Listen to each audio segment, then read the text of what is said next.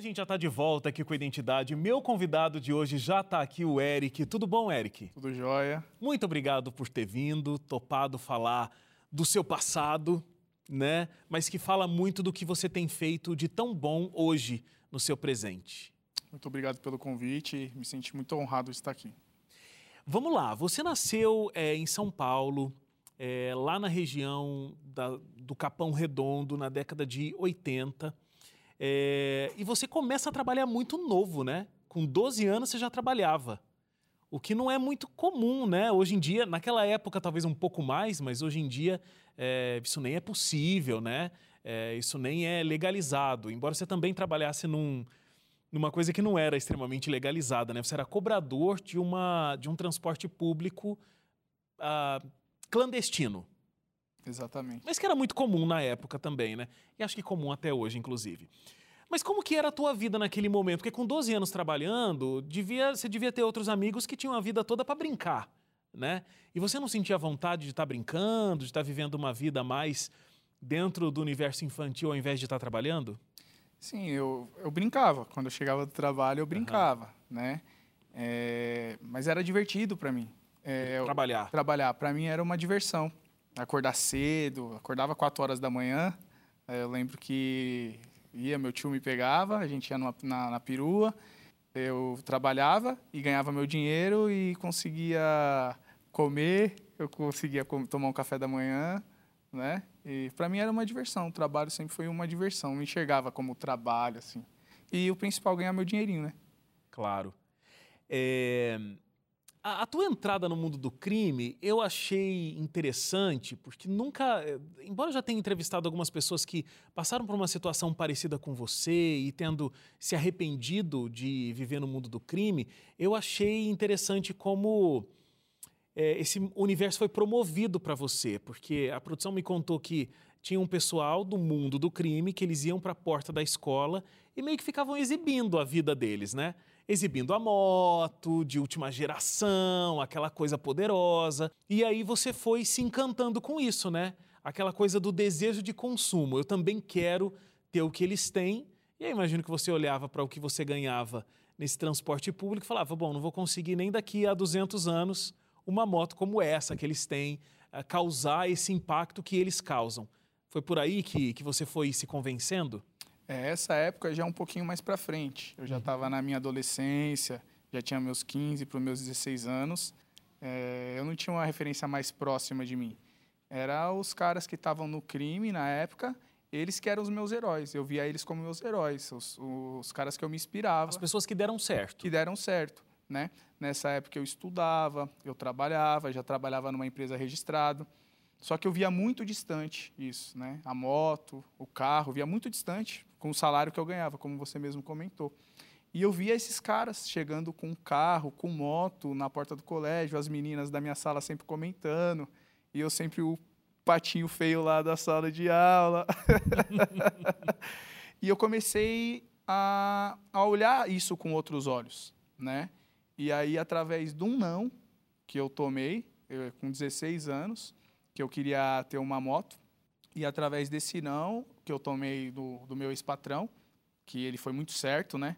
Porque eu tinha 16 anos e aí ele falou: "Não, o dia que você conseguir, você ficar de maior, você tirar a sua habilitação, aí eu vou te ajudar a você ter".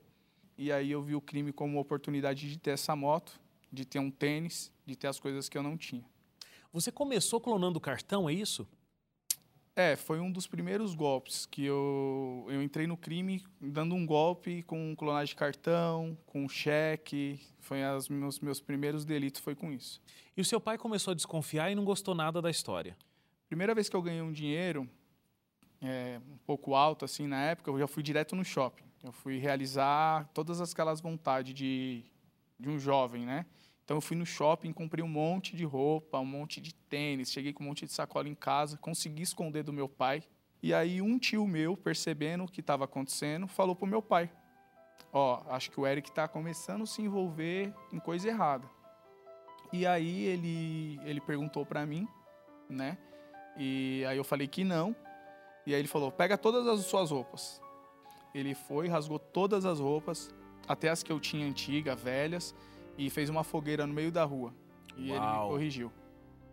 E aí, Tremendo pai, hein? é, ele tomou essa atitude de queimar tudo, assim, na frente de todo mundo e, e ainda me deu umas varadinhas, né?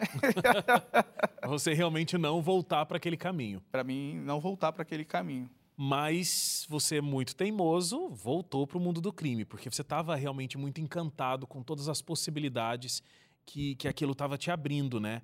É, você estava vendo que era mais vantajoso realmente o que você conseguia fazer de dinheiro com esse tipo de golpe do que com o que você estava ganhando, né? Porque você trabalhava como office boy, era isso? Era, eu era um office boy, né? Eu tinha um mensageiro e o salário na época acho que era uns 400 reais. Aham. E tinha um, um, um, dos, um dos meus heróis do crime, posso dizer assim. O perfume dele era meu salário, o valor do perfume dele. Então eu me via muito distante disso aí. Sim. É. Agora, aí você pegou e você resolveu montar uma doceria para meio que ser de onde seu pai pudesse perceber que vinha o seu dinheiro. Eu meio que inventei, né? Na época Então você nem abriu de verdade. nem abri. Ah. Foi inventado, né? Pro, pro, pro meu patrão, que eu queria sair do trabalho, já não já não estava mais me coincidindo, tá trabalhando e tá no mundo do crime, e optei ir pro mundo do crime. Isso com 17 anos. E aí inventei para o meu patrão que eu ia abrir uma doceria, tal, mas na realidade não, já estava totalmente envolvido no mundo do crime. E aí eu inventei que abri uma doceria, né, para poder sair do trabalho, na qual eu pedi para ser mandado embora, ele me mandou embora, pagou todos os meus direitos. E nessa nessa passagem, foi em outubro, quando foi em, deze- eh, foi em setembro, para outubro eu fui mandado embora, setembro eu completei 18 anos, em dezembro veio minha primeira prisão, já com 18 anos. Então saí do trabalho, onde eu tinha um, estudava, fazia um técnico de contabilidade na antiga IAE. Então larguei tudo isso, larguei todo esse tudo um futuro promissor que eu tinha pela vontade de ter o mais rápido. E aí veio essa minha primeira prisão. E é interessante porque a, a prisão, ela parece que não te balançou muito, né? Porque você foi lá e quando você saiu da, da cadeia, você foi e se afundou mais profundamente ainda no mundo do crime. Pelo contrário, ela me deu mais vontade de estar no, no Por mundo quê? do crime. Porque aí eu perdi o medo. A cadeia, eu via ela sempre com espanto. E de repente, quando eu caí e saí rápido, né, eu fiquei quatro, cinco dias preso, eu perdi o medo. E aí eu tomei uma decisão, já com 18 anos, depois desse, desse episódio de ser preso, de não levar mais problema para os meus pais. E aí eu saí da casa dos meus pais e falei que não ia mais levar problema para os meus pais, né? E eles já sabiam que você estava bem imerso na criminalidade. Já, e foi isso foi um choque muito grande para minha mãe, para meu pai, né? É, minha mãe e meu pai sempre teve- tiveram muita dificuldade, mas sempre fizeram o, o sacrifício para me Sempre manter com muita honestidade. com muita honestidade, trabalhando, né? Minha mãe trabalhando de manicure, fazendo faxina, meu pai trabalhando em farmácia, né? E sempre tentaram me dar o melhor. Você nunca parou e falou, poxa, eu estou prejudicando alguém para o meu próprio benefício? Exatamente. Foi nesse momento que eu vi que eu estava prejudicando os meus pais, né? Porque é uma, Mas eu digo até as pessoas que que você é, aplicava um golpe, por exemplo. Talvez esse dinheiro que você pegou na saída do banco era um dinheiro que alguém precisava muito. Exatamente. E para o teu benefício próprio, aquela pessoa ficou sem aquele dinheiro, um cartão clonado, alguma coisa do tipo, é, né? Porque você não estava atingindo, sei lá, um banco milionário. Você estava atingindo até então pessoas, né? Sim. Eu nunca tive, nessa época, eu nunca tive essa. essa- Esse pensamento. Esse pensamento. Nunca tive isso. Né? Eu queria para mim. Eu queria ter o carro, eu queria ter a moto, eu queria ter a ostentação, eu queria ter a fama. Eu queria ter. Aham. 2011, há nove anos atrás, eu comecei a ver que realmente eu estava prejudicando. É, quando eu fazia o assalto, é, me incomodava muito. Eu ia, eu roubava, eu fazia tudo, mas quando eu chegava, me dava algo que não era meu, assim, alguma coisa dava um, um- um certo arrependimento. E aí, quando eu cheguei, ah, os meus comparsas, eu criei coragem de falar para eles que eu não queria mais ir para o assalto. E aí eles não entenderam assim muito na hora, riram, falaram, mas você vai fazer o quê? Eu falei, não, vou trabalhar de motoboy, vou começar a trabalhar, quero uma nova vida para mim. Ah, e é no- na, na linhagem, né, na linguagem da rua, ah, vai virar Zé Polvinho? Eu falei, vou. Bom, deixa eu fazer uma parada para o intervalo aqui, Eric, que eu quero entender como que de fato se deu essa transformação? Porque naquele período você, inclusive, estava fazendo tudo isso e até com uma certa insensibilidade, né? Com, com o outro, é, como você estava me contando. E como é que, de fato, conhecer essa mulher com quem você viveu, teve filhos, começou a transformar o teu pensamento?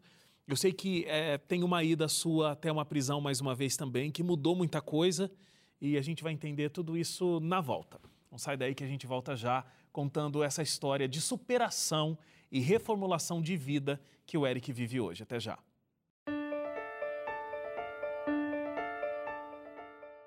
De volta aqui o Identidade, a gente está contando hoje aqui a história do Eric, uma história dentro do mundo da criminalidade e depois uma total mudança de vida.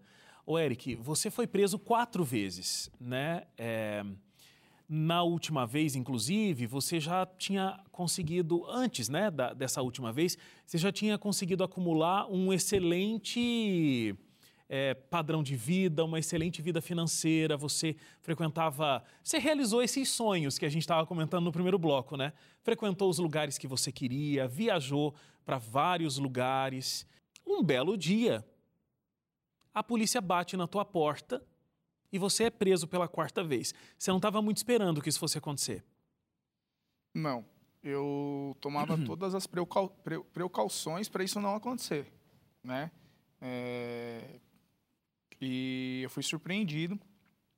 Na época, essa época que você está falando, era uma época que eu estava ganhando muito dinheiro. Uhum. Eu tinha juntado mais ou menos em patrimônio e em dinheiro cerca de um milhão e meio em reais, que para mim era muito dinheiro. E eu já tinha convencido diversos países, a América Latina quase toda, uhum. é, Estados Unidos, e eu tinha acabado de chegar da Alemanha. E após esse fato, voltar da Europa, eu, a minha sogra faleceu, né? E 15 dias depois, a Polícia Federal invadiu minha casa com um mandato de prisão. E aí, onde eu vim da Europa, é, fui parar no CDP de Pinheiros, e aí onde que minha vida começou a se transformar a partir desse momento. Vou diretamente para o fundo do poço. Mas não era uma novidade para você, né? Era a quarta vez que você estava sendo preso. Não era novidade, mas foi a, a que eu mais sofri. Por quê? Porque foi a que eu mais tempo eu fiquei preso. E com tudo isso que eu te falei, que eu tinha, quando eu me vi dentro de um CDP, preso, dividindo a cela com uma série cela, de pessoas. Chegando uma bolacha para você e você tendo que dividir em 60 pedaços uma bolacha. Eu via que todo o meu dinheiro estava na rua, que a minha família estava na rua e eu estava lá dentro. Todo o dinheiro que eu tinha não estava valendo a pena. Tudo ali eu enxerguei que tudo que eu estava fazendo não estava valendo a pena. Eu enxerguei a, as coisas mais simples da vida, de você poder tomar um banho, e não ter uma água para você tomar um banho, não ter uma água filtrada para você beber, é, você beber água com larva, você comer uma comida que parece uma lavagem. E as coisas começaram a realidade para mim ali e foi um choque. E eu lembro, lembro que eu tomei a decisão, porque o dinheiro ele estava me potencializando a ser dez vezes mais do que eu era. Então eu estava sendo arrogante com a minha família. Meus filhos queriam minha presença, eu dava presente né? A minha esposa, eu pagava todo momento para ela coisas para suprir a minha falta, porque eu sempre estava na rua, sempre estava com amigos, sempre estava viajando, né? Como eu mexia com clonagem de cartão, eu clonava cartão aqui no Brasil e ia sacar fora, ia sacar nos Estados Unidos, em outros países, né? E isso ocupava muito tempo meu. E quando eu voltava para o Brasil, ao invés de eu estar com a minha família, desfrutar tudo que eu tinha com a minha família, não. Eu estava desfrutando na rua, estava desfrutando com mulheres, baladas, enfim. E aí, lá dentro da cadeia, eu enxerguei que todo esse patrimônio que eu tinha, tudo que eu tava, não estava valendo de nada. Porque a minha família não queria meu dinheiro. Eles queriam a minha presença. E aí foi a partir daí, desse momento, que eu decidi sair uma pessoa melhor. E quando você saiu? Quando eu saí, eu saí em 2016. Que eu falava, ah, quando eu sair, eu vou começar a trabalhar com evento. É o que eu gosto de fazer. E aí criei uma marca. E aí em 2017 eu consegui realizar um show lá em Florianópolis, em, em, na, em Jurerê Internacional, com Racionais MCs. E aí eu realizei um sonho. E a partir daquele desse momento eu decidi dizer adeus mesmo para o mundo do crime, de viver uma nova vida, de começar a trabalhar com evento e buscar o meu sustento através disso aí. Agora, o dinheiro não era fácil, o dinheiro não vinha tão fácil como no mundo do crime, e você foi perdendo aquela, aquele acúmulo que você tinha feito da época do mundo do crime. Como que era conviver com isso? Saber que você não tinha mais as mesmas possibilidades que você tinha antes e tendo que encontrar uma realidade de trabalho duro e uma recompensa financeira não compatível com aquela que você tinha antes. É, foi um choque. Foi um choque para mim, foi um choque para minha família. É, a realidade foi totalmente diferente. Né? Eu consegui manter ainda um padrão né, até um certo tempo, uhum. mas depois já não mantinha mais padrão. E aí começaram a ir embora as coisas, né? Os carros começou a ir embora, dinheiro começou a ir embora. Nisso começaram a vir muitas brigas, muitas brigas entre eu e a minha a mãe dos meus filhos. Porque, né, o padrão de vida era outro. Mudou, né? Ela era loira, então o loiro dela já estava aqui. Começou, então, muitas brigas. E aí, durante 13 anos, ela ao meu lado, ela nunca precisou trabalhar, né? Eu nunca deixei, nunca permiti que ela trabalhasse. Não, não precisa, né? E aí, durante esse período, eu precisei que ela fosse trabalhar. E aí ela começou a trabalhar, ela criou uma profissão, né? Começou a trabalhar, começou a trabalhar. E eu comecei a trabalhar, falei, pronto, agora eu estou trabalhando, estou é, ganhando dinheiro, ela está ganhando dinheiro, a vida vai ficar boa agora para gente. Né? E não foi bem assim. E aquele cara extremamente consumista que pautava a vida pelo consumo, onde é que ele estava nesse meio do caminho? Ele realmente foi vencido por aquele cara que na cadeia começou a perceber que a felicidade estava nas pequenas coisas? Um, um, dos atos que eu mais lembro, assim, através do Projeto Sonhar, do Marcos, e do Alex, que já teve aqui no seu programa, eles me levaram numa roda de conversa e após voltar, a gente foi comer esfirra num, num comércio, né? E aquilo, cara, eles, um, um, um, rapaz deu 50 reais pra gente, né? E aquele, com aqueles 50 reais, o Marcos conseguiu comprar esfirra, refrigerante e, fez, e conseguiu mostrar pra gente a, a simplicidade e ali eu enxerguei a alegria. E aí eu comecei a ver essas pequenas coisas de poder estar com os meus filhos, de poder levar eles para tomar um sorvete. E aquela, aquele deslumbre todo que eu tinha começou a ficar apagado. Agora, o Eric, hoje você tem um trabalho, você está empreendendo e está ajudando as pessoas. É, como você acha que essa tua história, essa tua descoberta da felicidade na simplicidade pode contribuir para a vida dessas pessoas? E como tem sido a tua vida hoje? Buscando ser empreendedor no Brasil, que não é simples, ao mesmo tempo fazendo um trabalho que pode ajudar tanto as pessoas psicologicamente, é, para que elas tenham uma vida diferente, assim como você conseguiu conquistar. O meu foco é cadeia, eu já fiz é, roda de conversas numa penitenciária uhum. e o meu foco também é escola.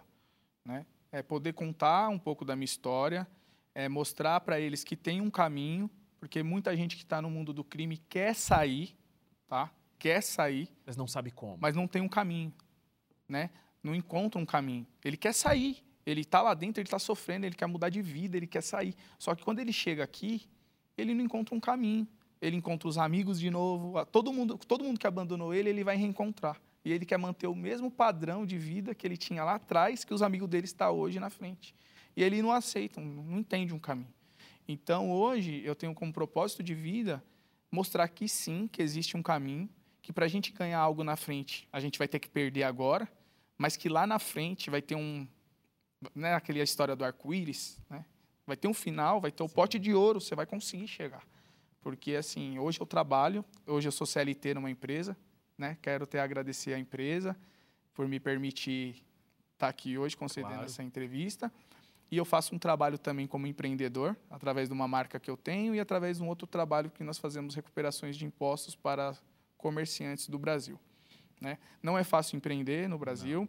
com todas as dificuldades, mas nós não, eu aprendi que a gente tem que parar de olhar para as dificuldades. A gente tem que começar a enxergar que é possível, com todas as lutas, com todas as barreiras. Há dois anos atrás, eu estava comentando com o pessoal da produção, cara, tava andando com meus filhos assim, desolado, perdido no mundo, e hoje eu estou aqui podendo compartilhar um pouco da minha história com você. Então, sim, quando a gente crê naquele que está lá em cima, a gente acredita que é possível, a gente manter a fé, a gente consegue. Amém. Basta a gente querer. Amém. É difícil tomar a decisão como você tomou e abandonar tudo que você tinha. Então, parabéns pela sua decisão, pela sua luta. Imagino que é matar um leão por dia realmente, né, para conseguir tocar a vida empreendendo no Brasil e trabalhando e tudo mais. E que Deus continue abençoando não só a sua decisão de deixar essa vida do passado, mas de ajudar outras pessoas a deixarem também. Isso que é mais bonito. Você não tomou a decisão e guardou para você. Você está ajudando outras pessoas também. Que Deus continue te abençoando nesse propósito. Que a gente possa ser um grãozinho né, de areia de esperança para aqueles que precisam. Né? Muito bom. Muito obrigado. Obrigado a vocês. E obrigado a você também que ficou com a gente até agora. A gente volta amanhã, às 11h30 da noite, com mais uma linda história de superação, uma história de encontro com Deus aqui no Identidade. Até lá. Tchau, tchau.